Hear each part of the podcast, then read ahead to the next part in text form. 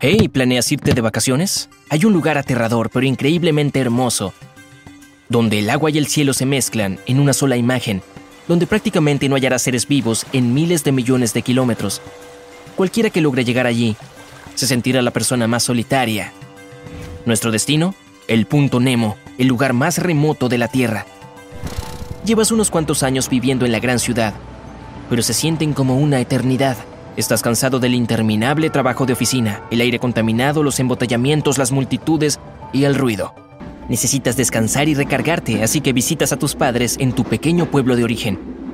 En el sótano encuentras cosas de tu abuelo. Era un marinero, pasó la mayor parte de su vida lejos de la tierra. Abre su diario y tus ojos se abren de inmediato. Nunca había sentido tanta paz en la vida. Este lugar parece irreal. Me fascina, me aterra. Supones que estaba escribiendo un cuento, o quizás es la descripción de un sueño que tuvo. Pero entonces, cuando ves que anotó unas coordenadas, 48 grados 52.6 sur, 123 grados 23,6 oeste. Anotas esos números en tu aplicación de mapa. Qué raro. Este lugar ideal está en medio del Océano Pacífico Sur. No hay tierra allí. Tu intuición te dice que es ahí donde encontrarás la tranquilidad que tanto buscas. Compras un pasaje de avión, empagas un poco y después llegas a la costa de Chile y rentas un viejo bote de pesca. Desde ahí tendrás que navegar por el Océano Pacífico hacia Nueva Zelanda. Tu viaje inicia temprano en la mañana. Introduces las coordenadas en tu navegador. 4.000 kilómetros para llegar a tu destino y la misma cantidad para regresar.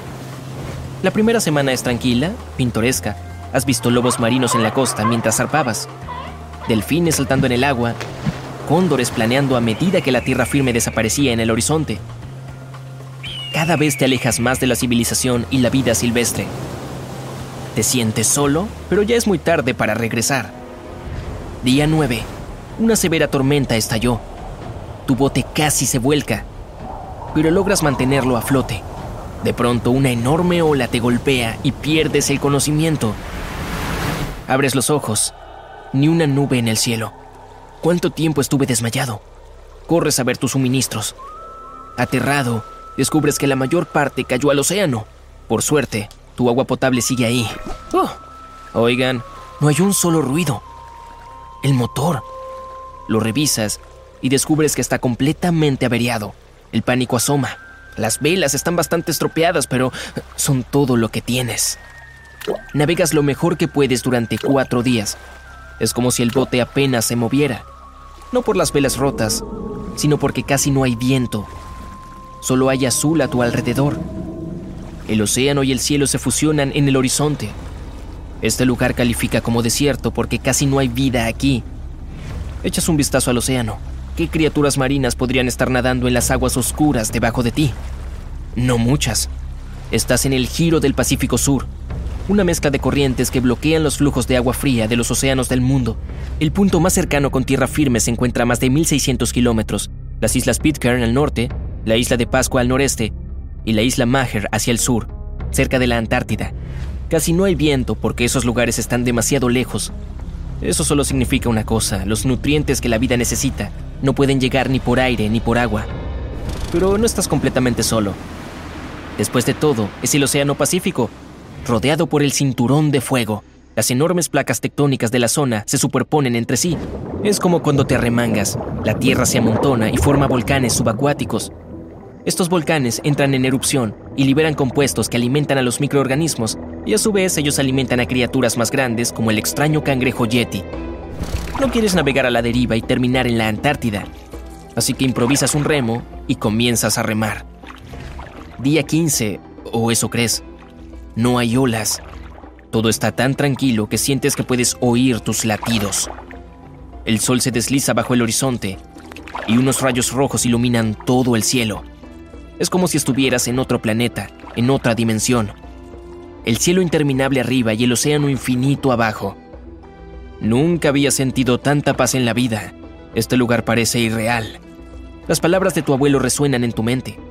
Me fascina, me aterra. Tu instante de unión con la naturaleza es interrumpido por un extraño sonido repentino. Proviene de las profundidades del océano. Es un sonido más fuerte que el llamado de una ballena azul. No pertenece a ninguna criatura conocida de este planeta. Parece que no estás tan solo como pensabas. ¿Acaso es una especie de monstruo marino mitad dragón y mitad pulpo? ¿Como ese que Lovecraft describió? Su historia incluía las coordenadas donde vivía la bestia. Eh, no es muy lejos de donde te encuentras. Pero un instante de lucidez te devuelve a la realidad. Ya se ha registrado ese mismo sonido aquí. En 1997 lo llamaron el bloop.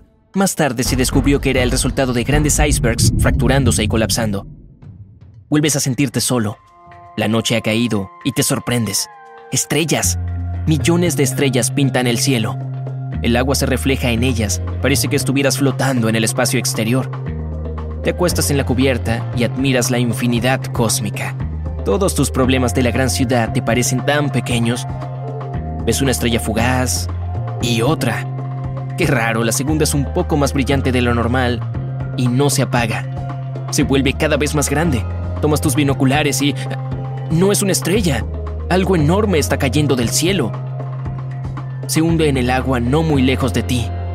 Las olas sacuden tu bote. El sonido sacude tu cerebro.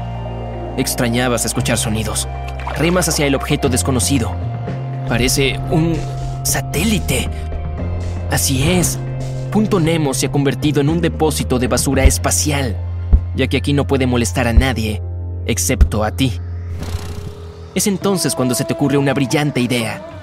No hace falta trasladarte 1600 kilómetros con la esperanza de conseguir ayuda.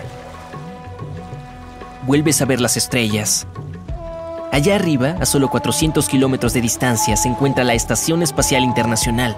Mañana será un día importante. Intentas descansar un poco. A la mañana siguiente quitas la puerta de madera de la cabina del bote, la apoyas en el agua con cuidado para que la parte de arriba no se moje. Reúnes un poco de basura y la apilas en la puerta. Derramas el combustible que sobró del motor roto y enciendes todo. No hay nubes en el cielo, con suerte, los astronautas verán tu señal de humo. Pasa el tiempo. El fuego se apagó hace horas. Te sientes derrotado. Dedicas el resto del día a dormir. No tienes idea de que, mientras tu basura se encendía y llenaba el cielo de humo, la Estación Espacial Internacional pasaba encima de ti y un astronauta miraba hacia abajo.